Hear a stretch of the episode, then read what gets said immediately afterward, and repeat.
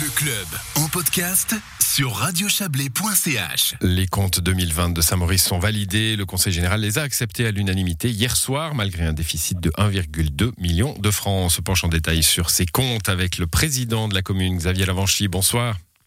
Bonsoir. Des comptes en berne, c'est comme ça que vous avez qualifié la, la copie 2020.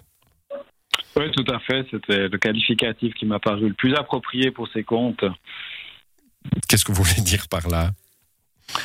Ah, le- les comptes euh, étaient en, en dans le sens où on, a, on avait budgété un déficit de 730 000 francs et on se retrouve avec un- un- une insuffisance de financement de 1 250 000 francs, mais pour des raisons qui ont été qui sont identifiables. Hum, Identifiable et, et- et identifié pour le coup. Euh, alors il y a, une affaire, hein, euh, euh, une affaire, l'affaire Strombo qui date d'il y a 13 ans, une longue affaire judiciaire. C'était jusqu'au tribunal fédéral. Vous allez nous rappeler brièvement de quoi il s'agit? Oui, c'était une affaire qui a occupé longuement mes, prédécesseurs et qui a été jugée l'été passé.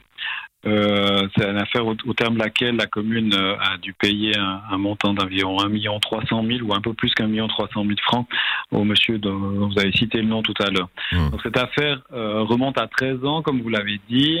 Euh, c'est un, c'est un accident finalement qui s'est passé sur une parcelle appartenant à la commune où la commune s'était mis d'accord avec un promoteur pour la construction d'un immeuble locatif en faveur du promoteur, mais les actes de vente des terrains n'avaient pas été passés entre la commune et le promoteur. Finalement, la commune avait, autorisé de manière préalable la destruction d'un petit hangar sur, cette parcelle et le- le- l'entreprise générale qui se chargeait des travaux a outrepassé la, la- la- cette, euh, cette autorisation préalable de la commune, a commencé à creuser pour euh, faire pour le terrassement et en creusant a déstabilisé le bâtiment qui était voisin de cette parcelle. Voilà, d'où, ce bâtiment euh, était propriété de ce monsieur Strombo. voilà, d'où, d'où bah, problème judiciaire et, et légitime dédommagement hein, du propriétaire lésé.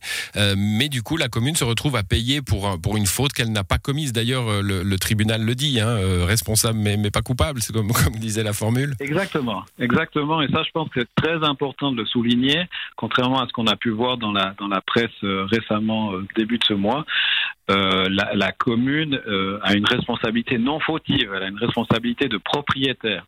Et la faute qui a été reconnue est clairement attribuée aux responsables réels sur le moment des faits, c'est-à-dire l'entreprise générale qui a creusé et le promoteur qui voulait construire ce- cet immeuble. Bon, un million trois euh, pour euh, pour une responsabilité quand on a un million deux euh, de, de déficit, évidemment que ça pèse. Hein. Euh, c'est cher payé pour une pour une non culpabilité. Vous allez essayer de récupérer cet cher argent? payé. Après, après il, faut, il faut quand même souligner que qu'on est heureux que ce, ce litige soit arrivé à son terme. C'est tout à fait légitime que le, le propriétaire lésé, donc Monsieur Strumbo, reçoive un, un dédommagement pour pour ce qui s'est passé. Et je pense que c'est- une bonne chose vraiment pour lui. Mais finalement. Monsieur Strumbo est lésé, il a subi ce litige pendant euh, 13 ans, comme vous l'avez dit tout à l'heure. Finalement, le dénouement est heureux pour lui, mais il n'est pas très heureux pour notre collectivité, qui se retrouve à devoir payer seul ce montant Hmm. Une et commune. se retrouve avec des avec des, des co-responsables finalement qui eux ont des responsabilités fautives et qui euh, ont maintenant évidemment qui sont maintenant évidemment des coquilles vides et contre lesquelles on aura de la peine à se retourner. Bon, des sociétés anonymes, difficile évidemment de, de récupérer de l'argent. J'ai une question un peu naïve, Xavier Lavanchy. Une, une commune, ça s'assure? Exactement, oui, ça s'assure, bien sûr. Vous êtes bien renseigné, Florian. Euh, donc, euh, on était assuré en, en RC, mais notre RC n'a n'a pas couvert ce, ce dommage puisque la, la responsabilité de, de propriétaire dans, dans ce cas-là n'était pas couverte. Bon, on, va on va quitter cette euh, cette affaire. On a bien compris que c'était un, un, mauvais un mauvais moment hein, pour les finances de, de la commune. Vous nous l'avez expliqué. Il y a la HEP aussi. Hein, euh, la HEP et, ses et ses misères. C'est pas la première fois qu'on en en parle avec vous. Cette école, euh, bah, vous êtes content de la voir. Il y a cette vocation de pédagogie à Saint-Maurice, bien connue et bien légitime, mais en même temps, elle pèse sur les comptes communaux.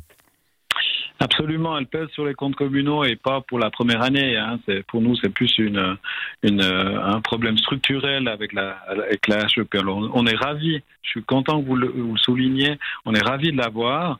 Euh, parce qu'elle participe à l'image que Saint-Maurice veut donner, c'est-à-dire une Saint-Maurice ville de formation, ville d'études.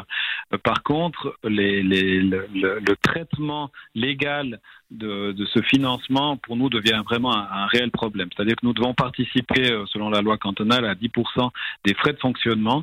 Et ce, montant-là, qui avoisine aujourd'hui les 780 000, devient vraiment trop important pour nos, pour nos finances. Alors ça, il va y avoir une décision cantonale, hein, ça devra passer au Grand conseil. en, gros, c'est soit la règle change, soit euh, Saint-Maurice ne pourra plus accueillir la HEP alors pour nous, ce point-là est assez clair, c'est-à-dire que si la règle ne change pas, mais on a bon espoir de, que, que, le Parlement nous entende et entende aussi les autres villes à entendre tiers, entendre Sion, et que cette règle change et qu'on arrive à euh, une pleine euh, et entière euh, prise en charge par le canton de ces frais de fonctionnement.